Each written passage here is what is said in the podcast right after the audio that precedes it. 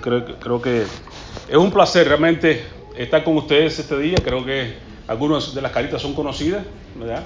Algunos hermanos que estuvieron con nosotros por allá con, en el curso, en el seminario.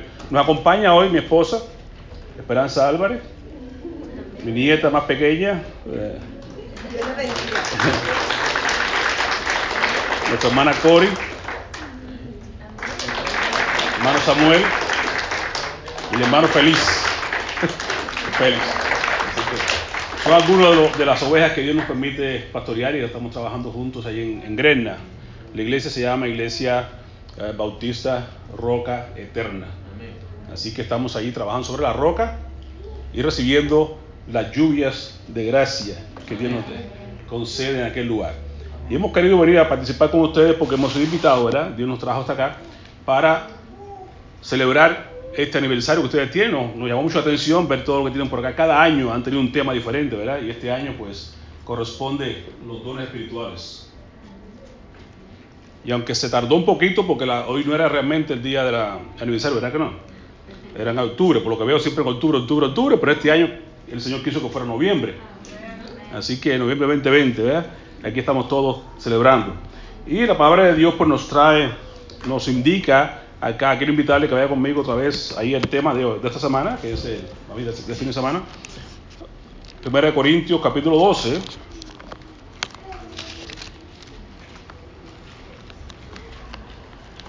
Y viendo que el tema está centrado en esos versículos del, del 7 al 11, ya los leímos ahorita, ¿verdad? Nomás quiero leerle uno y vamos a orar y entrar en el tema. Ponle junto conmigo el versículo 7. ¿Lo tienen todos? ¿Me dicen amén? 1 Corintios 12, versículo 7. Todos juntos. Pero a cada uno le es dada la manifestación del Espíritu para provecho. Una vez más. Pero a cada uno le es dada la manifestación del Espíritu para provecho. Diga bien alto, para provecho. Amén. Vamos a orar. Padre, en el nombre de Jesús, te alabamos, oh Dios, porque tú eres bueno, porque para siempre tu misericordia. Estamos en este lugar para recibir esa lluvia de gracia que nos cantábamos ahorita, Señor. Lluvias de gracia, dones preciosos del Consolador. Aquí estamos, oh Dios, recibiendo con las, nuestros corazones dispuestos y las, nuestros corazones abiertos hacia el cielo, Padre Santo, para que tú los llenes en esta hora con tu gracia. Habla a tu pueblo, Señor. Edifícanos, Padre. Que todo lo que tú vas a dar, tú eres que aquel que das todo don perfecto, toda buena dádiva que desciende de lo alto, que va a ser derramado sobre tu pueblo en esta noche. Pero bien tu palabra enseña que es para provecho de todos. No queremos que sea nada específico en lo particular y que nos vayamos henchidos de, de cierta, digamos, de, de cier- de cierto orgullo espiritual, sino que pongamos en provecho para todo el pueblo de Cristo. Padre, ayúdanos. Te necesitamos en el nombre de Jesús, te hemos rogado en esta, hora- en esta hora, Señor. Amén. Amén. Puede sentarse, queridos hermanos. Como decíamos, estamos viendo, eh, o bien ustedes, Dios les puso en, el, en el corazón al pastor y a los que estaban dirigiendo esta iglesia, de que trataran este tema este día de los dones del Espíritu Santo. Si usted ve, por ejemplo, en esta porción del 7 al 12, del 7 al 11, hay alrededor de nueve dones espirituales ahí. Que bien, bien pudiéramos dicho, bueno, si yo tenía ya la idea que era, lo que estaba previsto, pues entonces iríamos, dedicamos tres días o tres dones espirituales al día de hoy, tres días, tres dones espirituales al día de mañana tres dones espirituales al otro día. Pero, como quiera, la Biblia es muy amplia. Y aún en este aspecto de los dones espirituales, que es específico, pero al mismo tiempo es amplia. Y, y qué bueno que Dios nos ha dejado tres días para celebrar, porque nos deja en la palabra de Dios tres capítulos específicamente hablando de estos as- asuntos de, de- de los dones espirituales. 1 Corintios 12, 1 Corintios 13, 1 Corintios 14. Entonces hemos decidido tener un día, cada día, cada noche un capítulo diferente para que podamos abarcar lo más que podamos estos dones espirituales. Ciertamente los dones espirituales están destinados en el Nuevo Testamento alrededor de 20 de ellos. En esta porción solamente, que como digo, no es exhaustivo, Pablo no quiso acabar con ellos todos en ese un solo capítulo, pero hay nueve capítulos, nueve, nueve dones en este capítulo 12 que estamos viendo en esta porción del 7 al 11. Pero es importante que usted entienda lo siguiente. La iglesia de Corintios es una iglesia que espero que no sea igual que esta, ¿verdad que no? Una iglesia donde había cierta inmadurez, una iglesia donde había divisiones, una iglesia donde había necesidad de que Pablo les predicara con más ahínco y les predicara fundamentalmente al Cristo crucificado. Pablo fue específico, dedicó tiempo con estos hermanos. Y usted ve, por ejemplo, que en el primer, los primeros capítulos de 1 Corintios nos habla acerca de que uno decía, yo soy de Pablo, otro, yo soy de Apolo, yo soy de, Cefas. Y, no, no, no, no, no se puede, estar, el cuerpo de Cristo es uno solo, ¿no es verdad? No puede estar dividido, tiene que ser un solo cuerpo. Y Pablo vino a poner orden en esa iglesia. Era un sitio donde había gran prosperidad. Imagino que Cairo también es un sitio muy próspero, realmente, porque hay trabajo, ¿verdad? Sí. Por lo menos hay trabajo. Además estábamos ahorita hablando, decía, que bueno tenemos trabajo, ¿verdad? Sí. Hay muchos lugares que no, que no hay. Aquí hay trabajo, por lo menos. Así que hemos venido de otros países y hemos encontrado un trabajo donde podemos traer y poner el pan de cada día en la mesa de nuestros, hogares. Eso es, es una bendición. Amén. Así que había muchos problemas en aquel lugar y Pablo decidió hablar del Cristo crucificado, nada más que eso. Yo creo que si nos damos esa, esa idea esta noche es suficiente. No queremos predicar otra cosa que no sea Cristo y a este crucificado.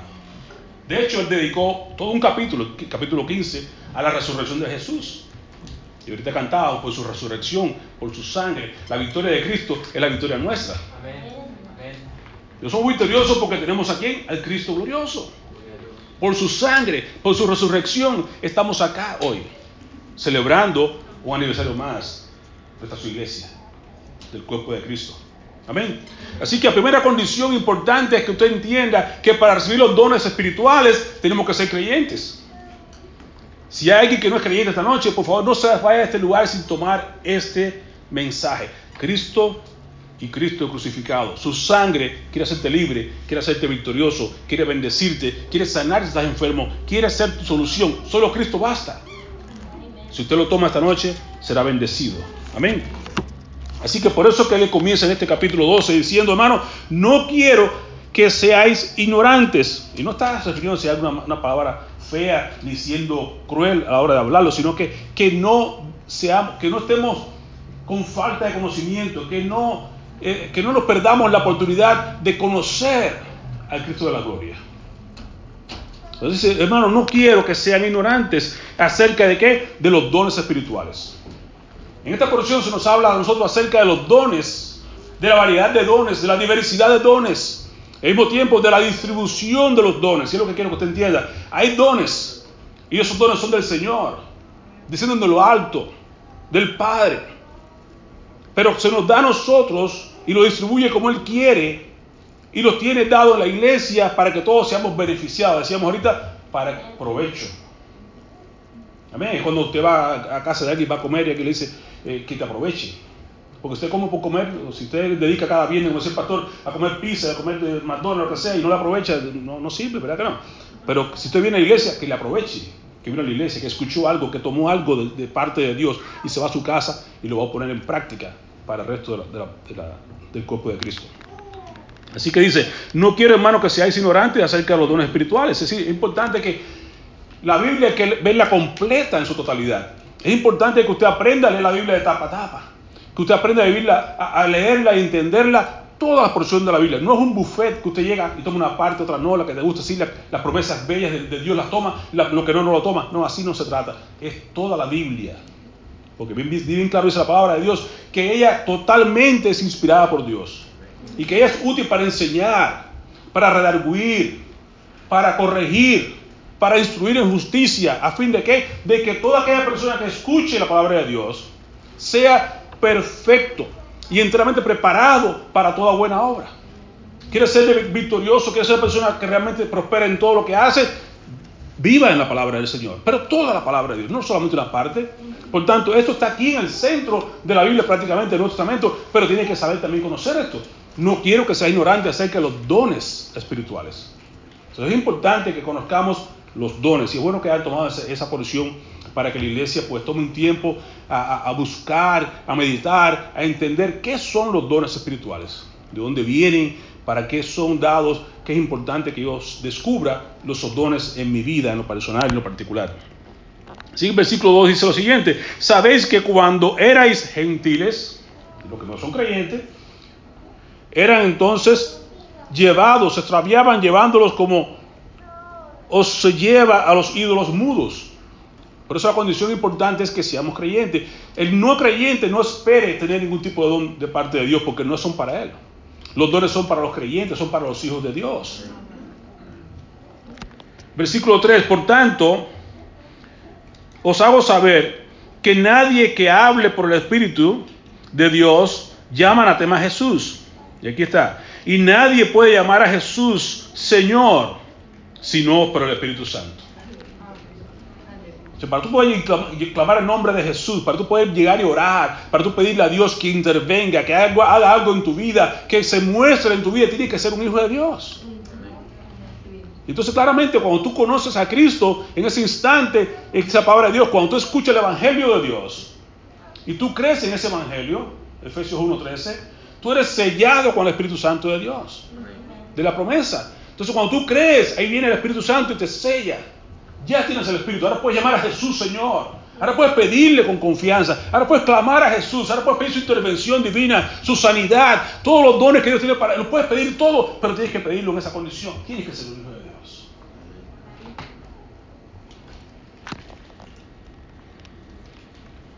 Y aquí vemos interesantemente una muestra del Dios trino. Dios es trino, ¿verdad que sí? entre Dios es tres personas. Ahorita cantábamos santo, santo, pero no sé, digo esa parte, pero bueno, usted conoce. Dios es santo y además santo, santo, santo. Y además es Dios Padre, Dios Hijo Dios Espíritu Santo. Y aquí vemos su, la obra completa de la Trinidad, versículo 4 hasta el 7. Dice, ahora bien, hay diversidad de dones. Tenemos dones, la diversidad, hay varios dones. Pero el Espíritu es el mismo usted es creyente, Dios lo sella y usted ahora va a recibir un don específico o varios dones de parte de Dios. ¿Quién lo da? El Espíritu Santo.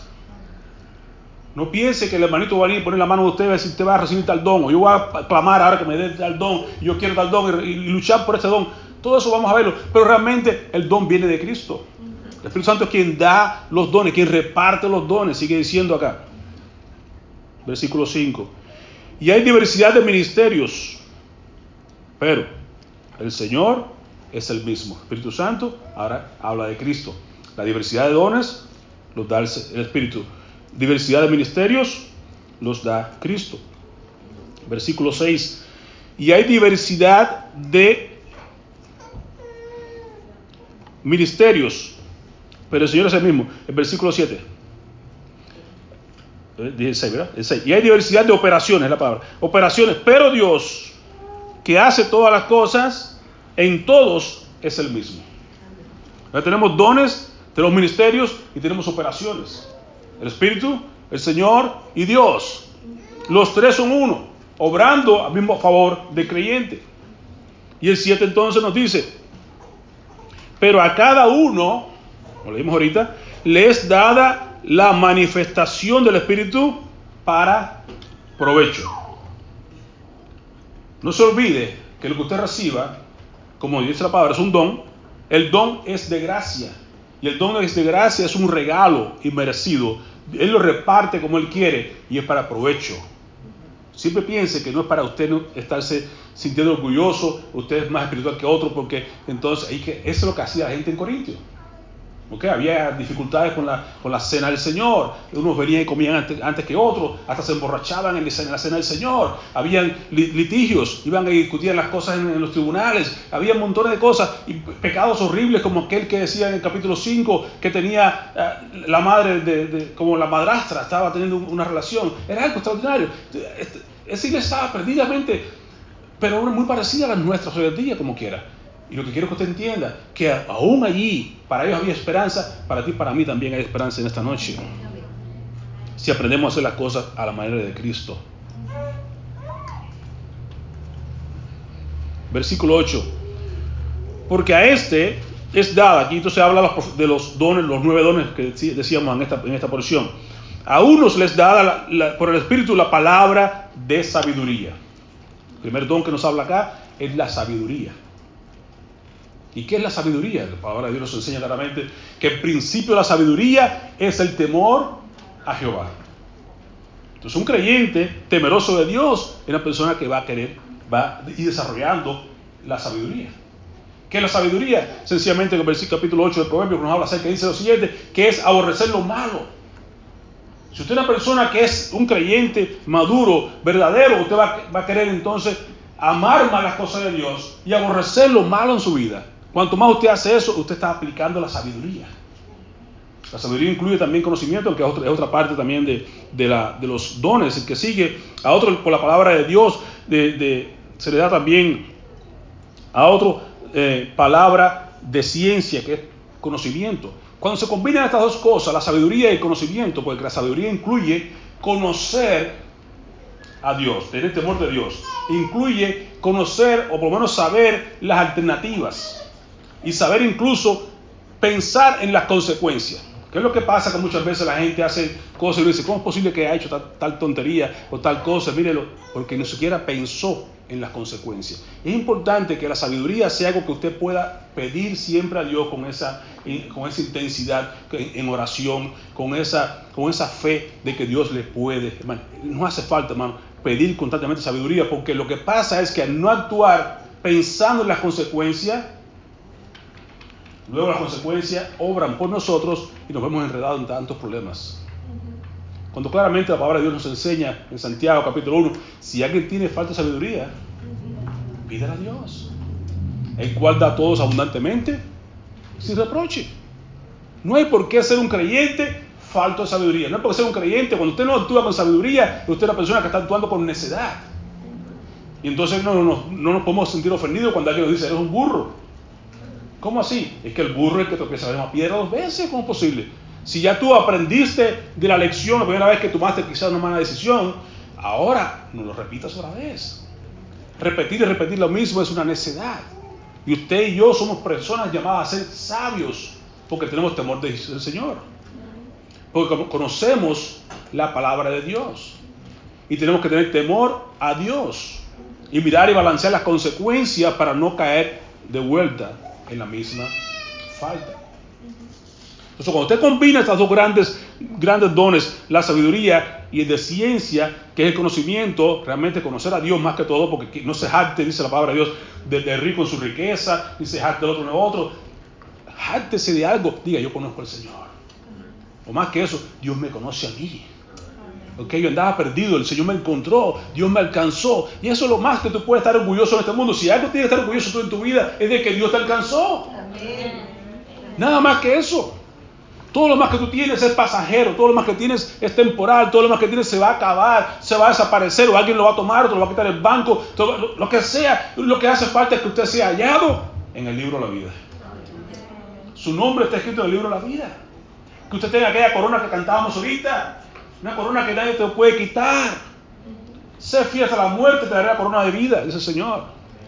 Entonces, cuando tenemos esa capacidad de conocer quiénes somos, conocer hacia dónde vamos, dónde estamos, eso nos ayuda a, nosotros a tener un don diferente en nuestras vidas. Tienes sabiduría y tienes conocimiento.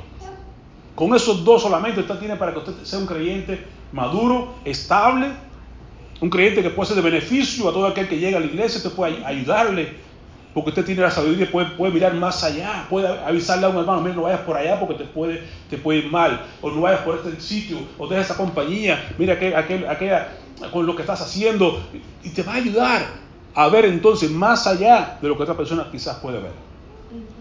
Y cuando tú conoces los caminos del Señor, es mejor todavía porque tú eres capaz de saber, ¿sabes qué? Dios dice su palabra tal cosa, sigamos. Sabemos lo que ustedes tuvieron hace ya algún tiempo atrás, digamos que quizás en el 2016 Tuvieron una campaña ustedes acá de, aniversario pensando en Jeremías 29:11. Oh, Dios sabe lo que, lo que Él quiere. Tiene planes de bien para ti y no de mal, para tu futuro. ¿No es cierto? Y eso usted tiene que tener en cuenta, conocer la palabra de Dios para poder ayudar a otros en su caminar. Sabiduría, palabra de ciencia, a otro fe. Sin fe es imposible hablar a Dios. Qué bueno que Dios nos da fe para poder creer en Él. Ahorita hablábamos y para orar uno tiene que venir con fe ante Dios, porque sabe que Dios, para Dios no es nada imposible. Cuando tu fe es grande, cuando tu fe no importa qué tan grande sea, lo importante es que sea una fe completa, una fe puesta en el Señor de todo corazón. El tamaño no determina. Jesús fue claro. Si tu fe fuera tan grande como el tamaño de un grano de mostaza, pide lo que quieres y verás cómo se mueven las montañas, cómo se quitan todos los obstáculos en tu vida. No es el tamaño de la fe, es en quién está puesta tu fe. Si tu fe está puesta en el Señor, en Cristo, nuestro Salvador, no hay por qué tener temor. No hay por qué tener miedo. No hay por qué tener dificultades. Cristo venció la cruz.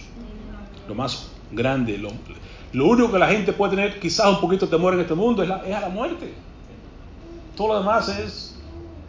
Y sin embargo ya el creyente que está, en que está en Cristo, que tiene sabiduría, que tiene conocimiento, que sabe hacia dónde va, no tiene por qué tener temor a la muerte.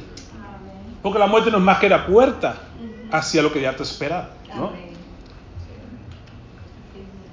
Debemos, recibirla con, ese, con esa alegría que vamos ya a entrar a la presencia del Señor, donde ya no habrá más muerte, ni más dolor, ni más llanto, no habrá más nada, ni enfermedad. Ahí que vamos y queremos llegar cuanto antes. ¿No es cierto? Entonces la fe, tenga fe hermano, Dios da a, cada, a, muchos de nosotros, nos da, y la fe no se trata de que tú seas nomás para ser salvo, estamos hablando de del don de la fe en el sentido de que obre fe, cuando tú sabes que tienes esa capacidad que tú dices, mira, las cosas malas eh, y, no hay trabajo y aquello y lo otro, o el, virus está acabando. Tenga fe de que Dios va a mostrar su, gloria. Tenga fe de que Dios, como hizo, mira, abrió las puertas de este lugar. Muchos lugares están cerrados todavía. Él su templo abierto, lleno hermanos. Es una bendición. ¿Por qué? Porque la fe es la que mueve montaña. Esa fe es la que hace que usted pueda ver que Dios está obrando, que está haciendo milagros, que está abriendo puertas, que lo que la que él abre nadie puede cerrar. Entonces, esa es la fe que estamos hablando. No es la fe solamente salvadora, sino la fe que obra en el día a día de tu vida. La fe que te ayuda a levantarte cada mañana y sabes que Dios está en control. No temeré lo que pueda hacer el hombre. Yo sé que vendré a casa, luego regresaré a mi casa con, con, los míos y compartiré con ellos. Y la fe que te mueve a ti de un lado al otro, esa fe es importante que hace parte que usted aprenda a vivir con ella. a otros dones de sanidad por el mismo espíritu. Habrá muchas controversias en cuanto a los dones espirituales. Algunas personas hablan de que los dones ya cesaron, otros piensan que todavía continúan. Algunos de ellos sí están vigentes, otros no están vigentes. Dios no ha cambiado. Jesús es el mismo ayer y por los siglos. La sanidad usted la sigue viendo a montones.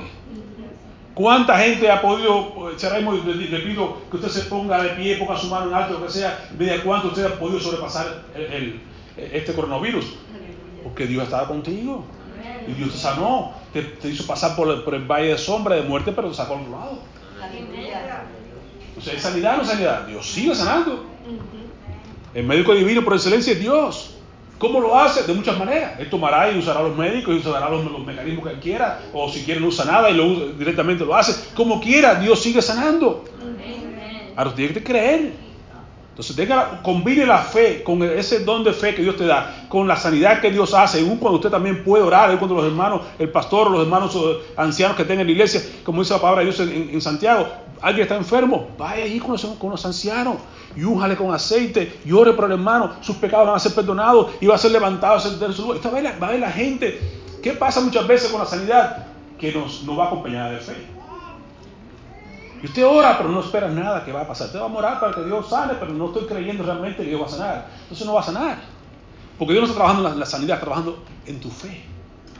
Te falta fe, ten fe para cuando tú, cuando tú ores. Y verás cosas que tú dices, wow, es imposible que solamente Dios en su poder puede hacer lo que está haciendo. Entonces podrás decirle, ¿por qué? Porque Dios quiere que el crédito sea para Él, la gloria siempre sea para Él, no que tú oraste y tengo don de sanidad. Es posible que Dios te dé don de sanidad, no te digo que no, pero Dios puede usar cualquier persona en cualquier instante para sanar a alguien, porque Dios es quien sana. Y entonces esa es la idea, que usted aprenda a vivir en los dones espirituales, no para gloriarse, sino para que Dios diga, Señor, que estoy en tus manos, úsame a través de mí, haz lo que tú quieras. Sana a este enfermo, sana a aquella persona. Y incluso a veces tiene que estar en el lugar, puedes enviar la palabra, como Jesús hacía. El mismo centurión fue con aquella gran fe al Señor. Señor, yo no soy digno que entras a mi casa, pero tan solo di la palabra. Yo sé que mi, siervo se va a sanar. Y usted va con esa, con esa fe y usted ve la sanidad. La mujer del flujo de sangre fue sanada. Pero ¿cómo fue sanada esa mujer? Jesús estaba en medio de la multitud. Lo apretaban de todos los, lugares. Y cuando aquella mujer llegó y tocó el borde de su manto, recibió sanidad. Y Jesús le dijo, sentí que salió poder de mí. Alguien me ha tocado. Y todo el mundo sorprendido. ¿Cómo que alguien te ha tocado? Te está apretando todo el mundo. Todo el mundo está encima de ti. ¿Cómo va a decir que alguien te ha tocado? Hay diferencia. Muchos lo tocaron. Muchos estaban enfermos ahí en, el, conglomerado de gente. Había mucha gente enferma. Había mucha gente tocándole. Pero solo una decidió arriesgar su vida. Y con aquella fe que dijo, yo sé, tenía fe, yo sé que si yo llego, si yo toco el borde de su manto, yo voy a ser sanado. Entonces hubo una diferencia, ¿sí o no? Había fe. Ella era una mujer que estaba sangrando por muchos años, perdió todo, no tenía dinero para ofrecerle a Cristo, no te voy a pagar tanto, no tenía con qué. Todo lo había perdido. No podía estar ni siquiera en la sinagoga, no podía entrar a la, iglesia, porque estaba inmunda mucho tiempo. Pero tenía algo que nadie podía quitarle. Aleluya. Tenía fe. Y puede que usted parecido en condiciones cualquiera, esté sin trabajo, puede que usted no tenga mucho que ofrecerle al Señor, puede que usted tenga muchas cosas que no. Pero si tiene fe, hermano, es suficiente. Tenga fe y ejérzala. Venga de Dios, sé que si yo llego al Señor, si yo llego a la iglesia hoy, si yo llego, me, voy a ir al, altar, si yo voy, voy a orar, si voy a pedir por un trabajo, si voy a pedir por lo, que sea, por, la, por, las citas de inmigración, que sea por toda la familia de, de, Guatemala, por lo que sea que esté pasando, por los hermanos que están sufriendo en, en, Nicaragua, en Honduras, lo que usted ore, con fe, usted lo va a recibir. Entonces es importante ese elemento, ¿verdad? Tener el don de la fe en el sentido no de salvación, sino de, la, operación diaria, que como Dios actúa en nosotros y a través de nosotros. A otros milagros, hacer milagros. Y no es para hacer de eso un, show, no es para hacer de eso un, ministerio quizás.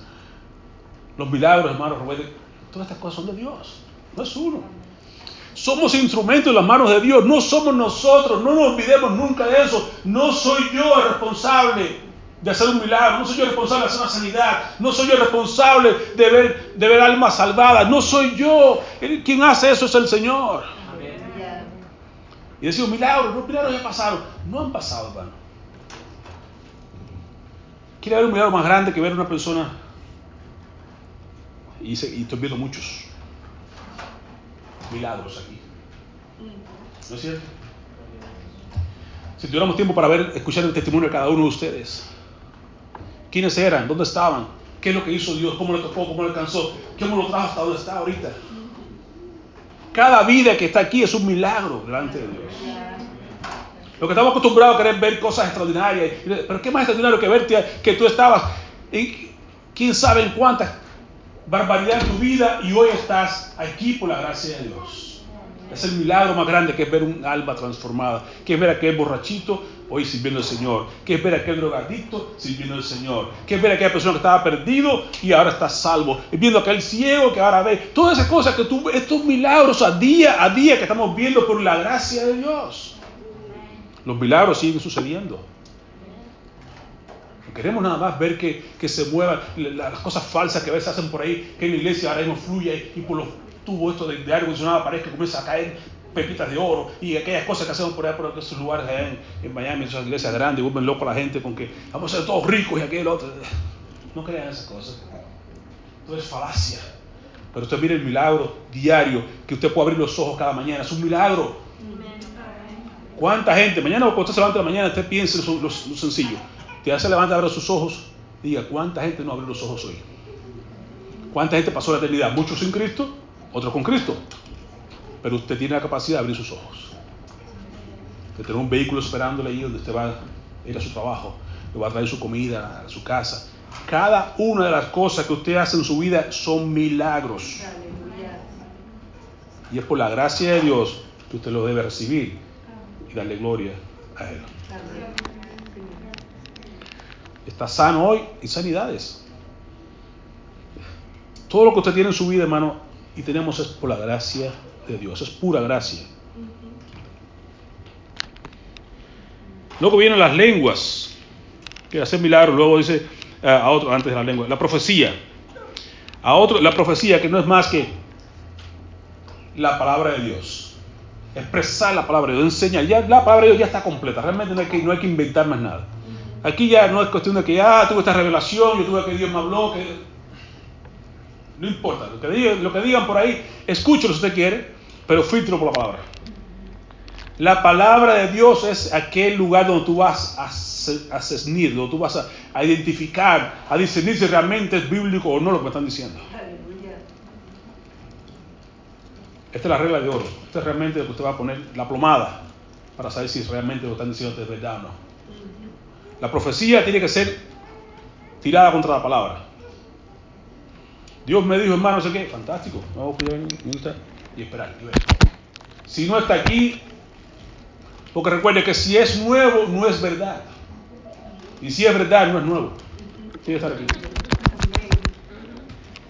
Como la palabra Dios te enseña, más adelante vamos a ver que, tiene, que hay las cosas que están, que vemos en el capítulo 13, lo que era imperfecto ahora se hizo perfecto, ya está.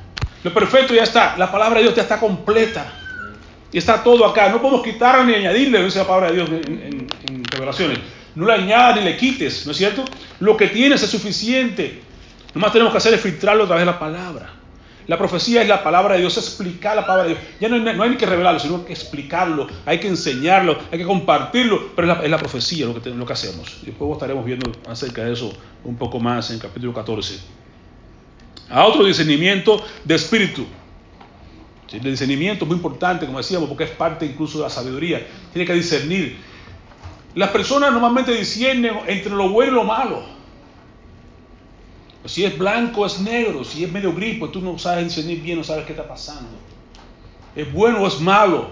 Pero el creyente que es sabio va a ir a discernir, va a diferenciar entre lo bueno y lo mejor.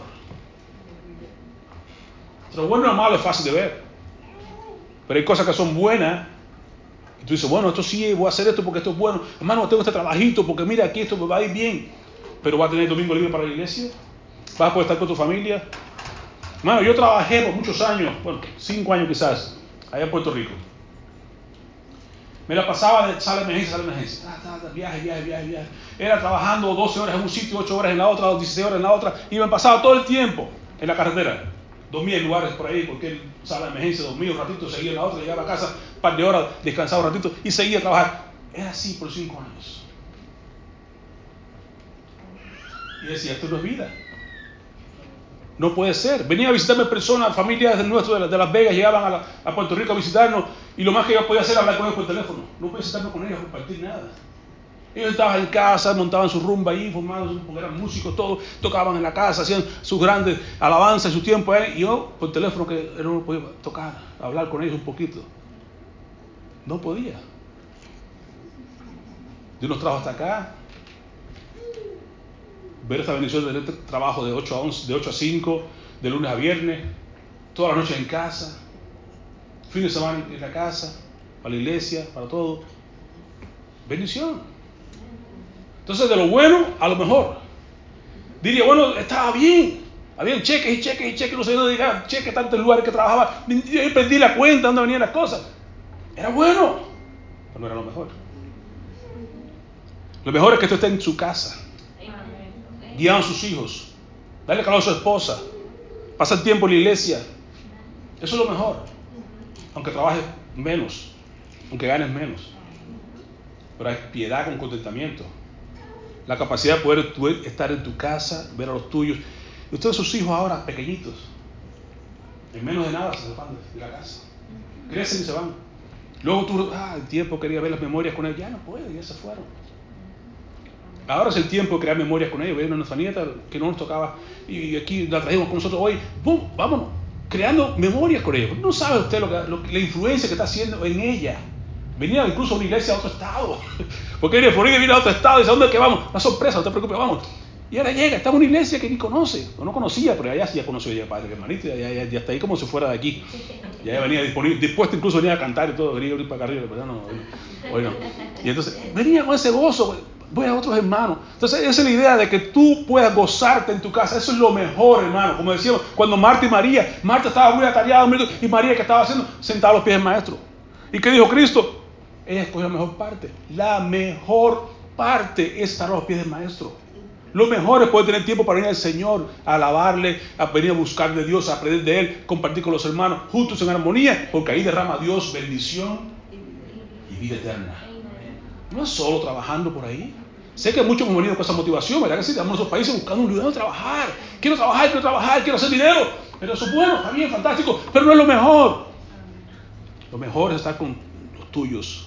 Lo mejor es estar en la casa del Señor. David fue claro. Luego, no es mejor estar un día en tu, casa que vivir fuera de ellos. Siempre discierna. El discernimiento es importante porque para ti, para tú tener ese don de discernimiento, te hace falta, pero no es nomás para ver lo bueno y lo malo, sino para ver siempre de lo de lo bueno, escoger lo mejor.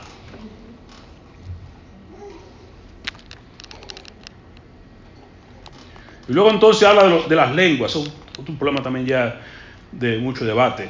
Las lenguas y los diferentes interpretaciones de lenguas. De eso estaremos hablando un poquito más en el capítulo 14, de las lenguas, las profecías. Igual, el debate con eso, personas que creen que existe, personas que no existen y todas las cuestiones, pero lo importante es que usted sepa lo que sigue diciendo acá el versículo 11. Pero todas estas cosas, profecía, don de lengua, discernimiento, conocimiento, sanidades, fe, todas estas cosas las hace uno, nuestro Dios, y el mismo Espíritu repartiendo a cada uno en particular como Él quiere. en el versículo 7 miramos que decía para provecho. Acá en 11 cierra diciendo como Él quiere. No te olvides esas palabras. Para provecho del pueblo y también como Él quiere. ¿Por qué? Porque lo que traía dificultad en la iglesia de Corintios, lo que traía aquel, aquel problema de divisiones en medio de ellos, la inmadurez y las chiquilladas que tenían, era precisamente por esto, porque querían ellos, yo quiero tener más dones que tú, quiero que el don, el don que más sobresalga, el don de lengua parece que era lo que más estaba de, moda en aquel lugar, y todas aquellas cosas, lo que traía era división en el cuerpo de Cristo, y no queremos eso en la iglesia, ¿verdad que no? Queremos la iglesia que sea una, como Jesús mismo está orando a su Padre. Quiero que sean uno como tú y yo somos y siendo uno, seamos todos, seamos todos bendecidos. Que sea provecho para todos nosotros en la iglesia. Tener en cuenta que es un don. El don lo da el Señor. ¿Y cómo lo da? Como Él quiere.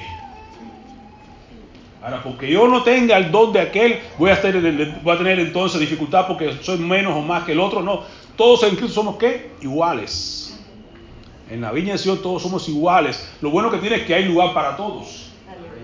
Lo bueno que tiene es que tenemos, eh, hay mucha gente que tiene un don, otros tienen dos, otros tienen tres, tienen cuatro. No importa. El apóstol Pedro dice que nos ha dado la multiforme, sí que de muchas maneras nos ha dado muchos dones a, todos, a todos por igual, como ha querido el Señor repartir, pero es para provecho.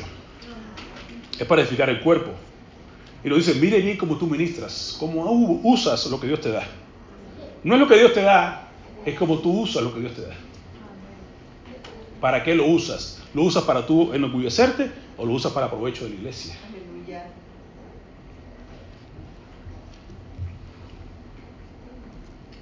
Para provecho y como Él quiere. Dice el versículo 12, porque así como el cuerpo es uno y tiene muchos miembros, pero todos los miembros del cuerpo, siendo muchos, son un solo cuerpo. Así también Cristo. Entonces, para provecho, como Él quiere, y Cristo es un solo cuerpo. ¿Ve que somos, venimos de otra iglesia? Pero somos el mismo cuerpo. Vamos a China, a cualquier lugar que vayamos, el mismo cuerpo de creyentes. Y qué bueno que hay hispanos donde quiera, hermano. Usted nunca hará falta de, familia. Donde quiera usted, en cualquier parte del mundo, hay hispanos donde quiera. Hemos viajado a algunos, partes, algunos lugarcitos así por ahí, y te digo, hasta Tierra Santa, que no fuimos hace ya, el último lugar que fuimos, Tierra Santa hace un año atrás, dos años, iglesia bautista.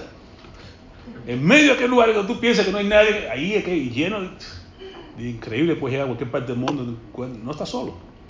Estamos rodeados, hermano, de hispanos. Estamos, nos estamos quedando con el mundo entero.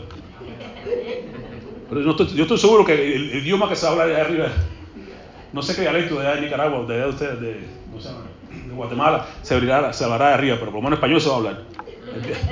Como segunda lengua que sean un dialecto de ustedes, pero bueno, lo, porque son bastante famosos. Pero de que, de que seguro, seguro va a ser español.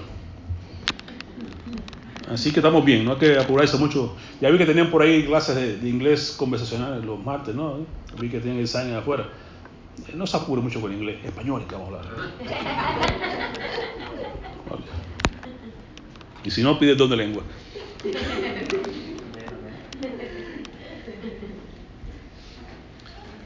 Así que, versículo 13, porque por un solo espíritu, como dijimos ahorita, fuimos todos bautizados en el mismo, cuerpo. Cuando creímos, ahí Dios nos juntó en ese cuerpo. Amén. Versículo 14. Además, el cuerpo no es solo un miembro, sino muchos. Mire bien, si dijera el pie, porque no soy mano, no soy del cuerpo, por eso no será el cuerpo, ¿verdad que no? Y si dijera la oreja, porque no soy el ojo, no soy del cuerpo, si todo el cuerpo fuese ojo, ¿dónde estaría entonces el oído? Si todo, el cuerpo fuese oído, entonces ¿dónde estaría entonces el olfato? Más ahora, versículo 18. Dios ha colocado los miembros, cada uno de ellos, en el cuerpo, otra vez, como Él quiso. Palabras clave para provecho, como Él quiere, reparte, y pone los miembros en el cuerpo como Él quiso. Habrá muchos por ahí sentados en las bancas que si quisiera estar tocando el piano, pero Dios no lo puso allí. O quiere tocar la batería, pero Dios no te puso allí. ¿Por qué no hacen lo que haría cualquier buen creyente, humilde? Llega y le dice, Señor, ponme a limpiar los baños. Nadie quiere eso, ¿verdad que no? Pero sí ocurre. Tuve la experiencia de ver allá un pastor en Las Vegas cuando estábamos allá, y porque era cercano a nosotros. El, muchacho eh, era militar y llegó a esa iglesia nuevo y compartíamos juntos porque vivíamos ahí juntos ahí, en éramos muy cercanos. Y entonces él llega y dice al pastor que quería ser líder. Quería ser un líder en la iglesia. El pastor dice, ok, comienza limpiando los baños. Y lo hizo. Hoy es un gran líder. Parecería algo feo quizás decirle a alguien, tú llegas y quieres, ser, quieres servir, vamos a comenzar por lo más bajo. Pero ahí que debe ser, porque es bíblico. El que es fiel en lo poco, lo mucho lo pondré. Pero todos queremos ver, queremos un lugar prominente, queremos que nos vean, queremos que nos digan, queremos... Pero eso no es así que se debe ser. Cristo fue claro. Si te humillas, yo te voy a exaltar. Si te exaltas, te voy a humillar. Entonces es un buen ejemplo aprender a ser lo más pequeño, lo más sencillo, para que Dios sea quien te vaya colocando donde Él quiere. Qué bueno que cada quien está en la iglesia y puede, y estoy seguro que puede, de muchas maneras, servir y ser útil en la iglesia. Muchas veces nos falta, pastor, identificar el don que tiene cada uno de los hermanos. Otra vez el hermano lo tiene y no lo sabe. Otra vez lo tiene y es tímido, no quiere expresar lo que tiene. Pero estoy seguro que cada persona que entra por esa puerta el Señor lo trajo con un propósito. Y cada uno que está aquí y ya no está, el cuerpo lo siente. Y lo necesita. Porque todos que entramos por ese lugar es porque Dios lo trae con un propósito, con una, algo específico que hacer. Yo no sé hacer una de estas cosas bellas que ustedes tienen acá, pero aquí hay o uno, más de uno, que se encarga de hacer esas cosas. Si no estuvieran acá, no pudieran hacer eso. Yo no tengo ninguna allá porque mi iglesia es pequeña, no tengo todavía, me ha llegado uno como es que sepa hacer esas cosas, no me ha llegado. Pero usted tiene la bendición de aquí les llegó, aquí lo puso el Señor. Quisiera esas cosas tan bellas, quizás todas las cosas que tiene. Eso lo hizo el Señor. Entonces, el pastor no hizo eso, ¿verdad que no? ¿Verdad que no? Estaría pelado todavía las paredes ahí, pero, Dios puso a alguien aquí específicamente para ese tipo de cosas. Así que Dios tiene planes con cada, uno de ustedes, hermano. Estoy seguro que Dios tiene algo grande que ha puesto. Más de un don le ha puesto a cada uno de ustedes. Lo que pasa es como que te digo, comenzamos a ver el don de otro queremos entonces el don de aquel. Y eso es lo malo en la iglesia porque trae entonces división, trae, es, signo de inmadurez. Los dones son buenos, pero hay, que tener, hay que saber manejarlos con la madurez necesaria. No dejarnos embobar con los dones que Dios nos ha dado y, creernos que somos la gran cosa cuando este Dios. Si Dios es quien lo da, a Él sea la gloria, es por su gracia, yo debo ser humilde, que vio Dios en mí. ¿Se acuerdan María cuando lo visitó el ángel? Tú vas a tener eh, la capacidad de poder tener el Hijo de Dios se humilló, ¿verdad? Yo, porque yo, no es que tú digas, ahora yo soy capaz de levantar en tu cara ese bajo hoy como de cinco cuerdas, como que yo que tengo más de cuatro. Que de cinco cuerdas se tienes ahí. bueno, se lo a él. ¿Quién soy yo para decir por qué yo no puedo? Yo tengo uno de cuatro, me gozo con de cuatro, como tiene cinco, gloria a Dios. Dios te bendiga. Así es Dios. Dios todo lo que hace lo hace perfecto. Y usted debe, como dice la palabra de Dios, gozarse con el que se goza. Y lamentar cuando alguien como estamos acá, que si estuvo acá por alguna razón se fue, lo que sea, pues nos duele que se vaya porque nos hace falta esa persona. Nos hace falta su don, el talento que Dios ha puesto en su vida, lo que Dios está haciendo con esa persona, con esa familia, con todo. Nos hace falta. Ese cuerpo, como dice la palabra de Dios en Romanos, se duele cuando uno, otro de nuestros hermanos también duele. Y es importante el sentimiento de cuerpo, de saber que somos uno en el Señor y que todas las partes son necesarias. Si usted tiene un, usted se da cuenta, usted lo sabe, usted se da un golpe con el dedo gordo, que hace rápidamente que se golpea el dedo gordo, aparte que espero que no diga ninguna mala palabra, porque usted es un buen cristiano, se golpea, se golpea, usted primero que hace ponerse de la boca. ¿Y, por qué lo hace? Si la boca tiene que ver con eso. Que no el golpe fue un martillo, la otra mano, lo que sea, pegar a la otra mano y te busca consuelo a otro lado. No, es curioso cómo el cuerpo trabaja. Pero es así que funciona, ¿sí o no? También usted escucha, no sé, y pasa por el carrito de lado, clink, clink, clink, clink, y esto ya empieza a ver si tengo aquí, pero comprar helado. Y la mano corre a buscar algo en el bolsillo. El cuerpo funciona de una manera muy curiosa, es bien interesante. Y pudiéramos entrar en, clases bien profundas de medicina aquí. Lo más bello que tiene, por ejemplo, eh, es todo, ¿no? Toda la parte del ser humano es, hermosa los ojos. Miren que hoy en día usted se ha dedicado, se ha vuelto un fanático de los selfies, las cosas con las cámaras esas.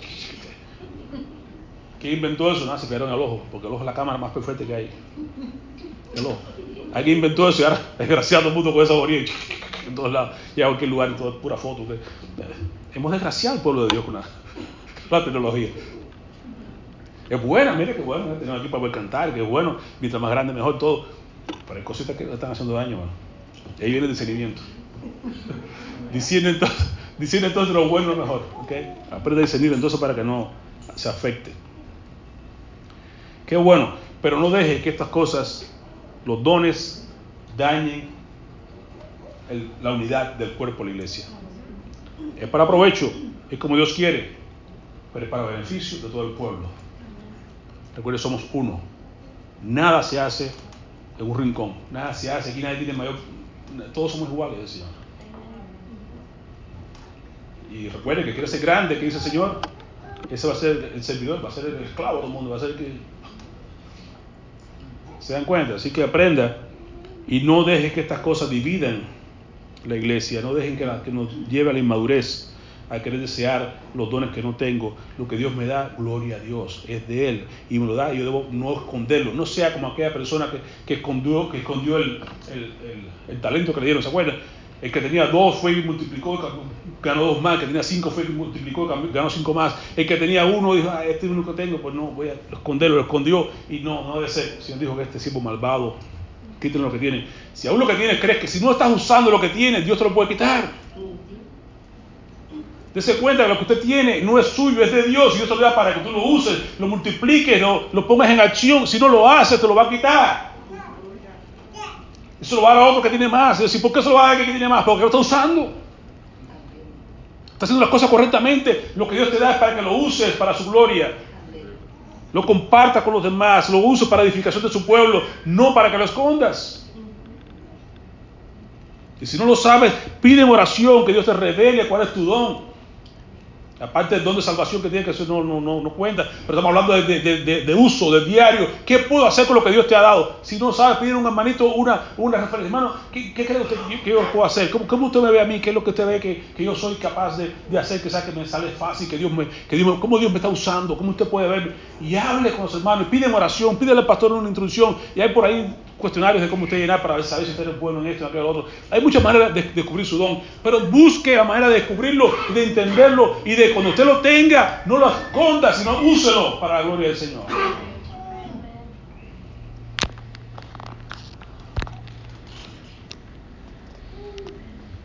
Versículo 20. Pero ahora son muchos los miembros, pero el cuerpo es uno, no solo. Así que recuerden, ni el ojo puede decirle a la mano, no te necesito. Y nos pasa, ¿verdad que sí? En la iglesia estamos y el hermanito se enojó por cualquier razón y vete, no te necesito. ¿Qué tan errados estamos? Sí te necesito. Sí te necesito. ¿Se imagina usted un cuerpo que ande? Bueno, usted lo ve por ahí. Si hay que le falta una pierna, necesita la pierna. Porque no somos nosotros, ¿cómo se llama eso? No somos flamingo. Flamingo, ¿no? Flamingo. No, flamingo. Flamingo, ¿verdad? No somos flamingo. flamingo se para una sola parte, se quiere parar. Nosotros hace falta las dos. Entonces el cuerpo de Cristo, cuando le falta un hermano o una familia, lo necesitamos, hermano, lo necesitamos. Es lamentable, se nos van muchas veces, porque eso pasa en todas las iglesias. Esa iglesia parece como una guagua, un bus. Entra por una puerta y se baja por la otra atrás y no lo, ve, no lo vemos. Pero pasa.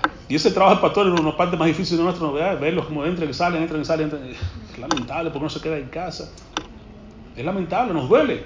Esas cosas pasan. Pero queremos que los hermanos entiendan que es necesario. Cuando llegue acá, usted no vino porque usted quiso, Dios lo trajo. Y Dios lo dotó de varias cosas, de multiforme de gracia que Dios le ha dado dones y lo trabaja para que lo ponga en práctica en el lugar donde lo puso. Que usted florezca donde Dios lo puso, donde Dios lo plantó, florezca ahí. No da gusto ver hermanos que están todavía permaneciendo en este lugar, que unos pocos que conocemos, que está acá, qué bueno, que viene y permanece y florece, qué bueno. Si Dios los lleva a otra parte porque los lleva a otro lugar, está bien, que sea Dios que los lleve. Y allí que lleguen, igual florezcan para el Señor. No se detengan. Lo curioso y lo bello que tiene Dios es lo siguiente, vean acá en el versículo 21, 23, perdón. Y aquellos del cuerpo que no, que nos, que nos parecen menos dignos, a esto vestimos más dignamente. Ahí viene, el 22. 22 dice, antes bien, los miembros del cuerpo que parecen más débiles son los más necesarios. Son débiles pero son necesarios, los ojos son necesarios. Y en la iglesia qué bueno que hay gente que pueda tener visión.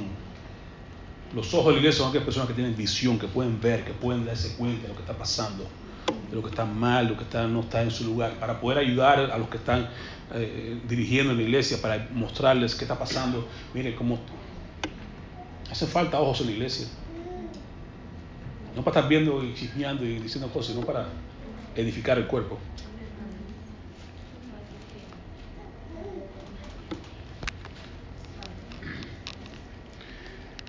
Y aquellos que son menos dignos, a estos vestimos con más, más dignamente.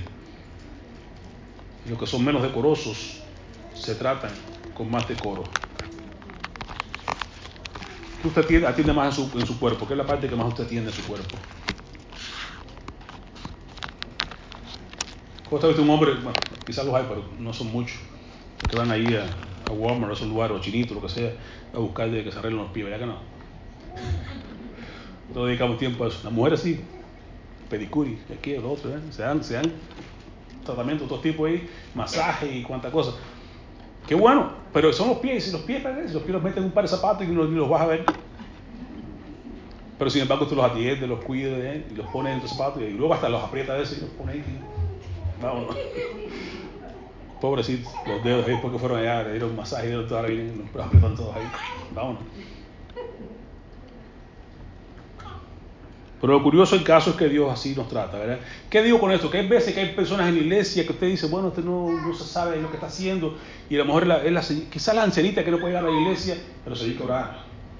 O quizás aquella persona que está jubilada, no puede hacer nada, no puede ir a la iglesia por cualquier razón, no tiene carro, tiene que, o que lo que sea, pero es que manda su ofrendita y quizás las misiones, quizás aquello. Lo que usted no ve, que parece menos digno, son los que Dios va a poner. Hay sorpresa donde llega el cielo, hermano, hay sorpresa. Usted llega y dice, oye, este salió, mire qué casero que le han dado. Y yo dado una chocita aquí, y yo que hacía este, ese el otro. Uno sabe que, hacía aquella. En silencio, pero hacía muchas cosas que quizás uno no puede dar cuenta. Usted ha escuchado muchas veces ya con el señor Billy Graham, ¿verdad? Billy Graham fue un gran evangelista.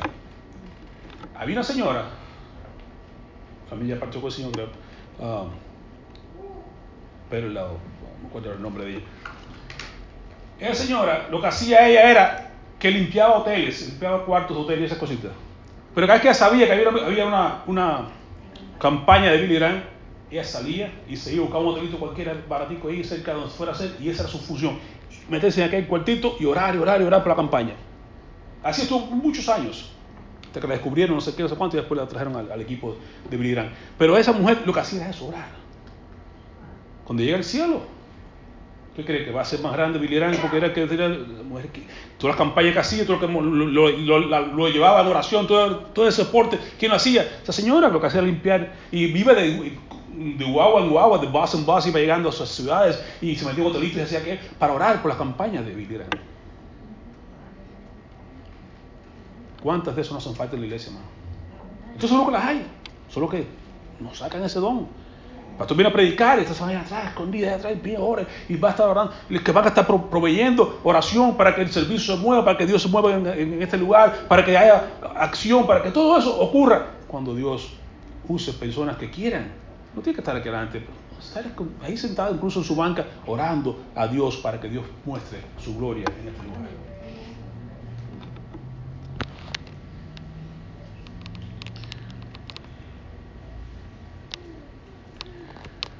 Para que no haya desavenencia, hermano. La idea de, Dios es esto, que no haya desavenencia, que no haya diferencia en el cuerpo, sino que los miembros todos se preocupen los unos por los otros. De manera que si un miembro padece, todos los demás miembros también se duelen con él. Si un miembro recibe honra, nos gozamos también con él. ¿Verdad que sí? Vosotros pues sois, el cuerpo. Recuerden esto. Usted es el cuerpo de Cristo y miembros cada uno en particular. Somos muchos, pero todos juntos en el mismo cuerpo. Y recuerde, a uno puso Dios en la iglesia, otra vez da una serie de, ministerios acá. Primeramente a los apóstoles, luego a los profetas, tercero a los maestros, luego los que hacen milagros, después los que sanan, los que ayudan en la, en la administración, los que tienen don de lenguas ¿Son todos apóstoles? ¿Verdad que no? No todos pueden ser apóstoles. ¿Son todos profetas? Tampoco. ¿Son todos maestros? No. ¿Hacen todos milagros, sanidades? No. Cada quien hace lo que Dios ha dado como Él quiso para provecho. ¿Tienen todos dones de sanidad? No. Dice luego el 31. Procurad pues los dones mejores. Mas yo muestro un camino aún más excelente. Ese camino excelente el domingo. El domingo hablaremos de eso, porque ya se nos va el tiempo. Pero procure, hermano, procure los dones. ¿Cuáles dones? Hemos hablado de los dones acá, por arribita. El don de profecía, de sanidad, de sabiduría, de conocimiento. Todos son dones buenos, pero son para provecho de todo el cuerpo de Cristo. La intención es que aprendamos y maduremos a recordar. Primero, hay que ser creyente. Segundo, ya que tenemos, no escondas el don que Dios te ha dado. Es de Dios, es para provecho. Dios que lo da. Dios te pone con un propósito. Dios te pone con un plan. Usemos y pidamos a Dios en oración que nos muestre cuál es el don que tiene para nosotros, o que nos ha dado, para que podamos usarlo para provecho de todos aquellos en la iglesia. Amén. No se olvide, somos un cuerpo, no somos nada separados. Mantengámonos unidos, mantengamos buscando ser útiles en el cuerpo del Señor gozándonos con los que se gozan y doliéndonos con los que se duelen. Todos somos necesarios, a todos, todos nos hacemos falta. Cuando usted ve a un hermano que no llega, que por la razón que sea, háblele, visítele, hermano, te necesito. Queremos que estés junto con nosotros allí. Queremos compartir. No es lo mismo cuando tú no estás. Vente con nosotros. Eres parte de la iglesia. Eres parte del cuerpo. Si no estás allí, no es lo mismo, hermano. Procuremos esa unidad que Cristo mismo oró al Padre. Quiero que sean uno como tú y yo somos uno. Habrá muchos dones, pero todos los da el Señor. Todo lo que Dios da es para beneficio de su pueblo. Amén. Vamos a orar. Padre, te agradecemos por tu palabra. Por la introducción que nos has hecho, Señor, de darnos a entender, Señor amado, que hay diferentes dones, pero que son todos dados por ti, Señor. La palabra don encierra eso mismo, un regalo inmerecido que tú nos das. Comenzando de la misma salvación, es un regalo, Señor. Comenzando de, de cómo nos equipas en la vida cristiana, cómo nos colocas en el cuerpo no importa que seamos más decorosos o menos decorosos, no importa el lugar que nos ponga, el que tú nos pones, es el que queremos y deseamos que tú ahí nos uses para tu gloria. Tu gloria sea manifestada en este lugar, Señor. Que cada uno de mis hermanos aquí presentes que hayan escuchado puedan salir con el, con el, ánimo de querer buscar y procurar los dones que tú nos has dado, descubrirlos, Señor amado, para ponerlos por obra para tu gloria, Señor, y que sea beneficio para el pueblo que tú nos, donde tú nos has colocado, Señor amado. Que tu palabra no regrese vacía, Padre, sino que pueda hacer la obra y, que nos motive a querer buscar nosotros, procurar los dones, que no seamos ignorantes de los dones. Sabemos que existen, sabemos que están ahí, que tú los has dado, que tú los estás repartiendo como tú quieres, pero dinos, déjanos saber, pues, Señor, cuál es el nuestro. Queremos ponerlo por práctica, queremos usarlo, que no, se, que no se nos sea quitado, sino que sea magnificado, que sea usado para tu gloria, Señor. Usa tu pueblo, Señor amado, para que en este lugar de Keiro ellos pueden ser una antorcha que brille en lugar alto, en lugar sublime, Señor. Que la gente pueda ver que realmente aquí está el camino, el camino al cielo. Tú eres Jesús, aquel que vino a dar su vida por nosotros, que por su sangre que somos sanados, por su sangre que somos libres, somos bendecidos y estamos en el camino correcto, que la gente deje el camino ancho por el que están caminando, que andan perdidos, que andan tropezando y aquí van a encontrar sanidad en este camino, van a encontrar salvación, van a encontrar vida eterna. Tráelo, Señor, por esas puertas a tu, a tu iglesia. Te agradecemos, oh Dios, por tu presencia en este lugar.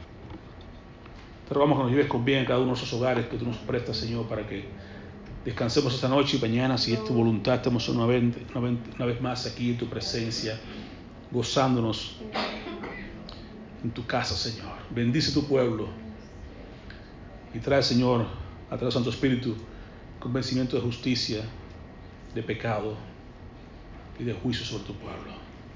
En el nombre de Jesús. Amén.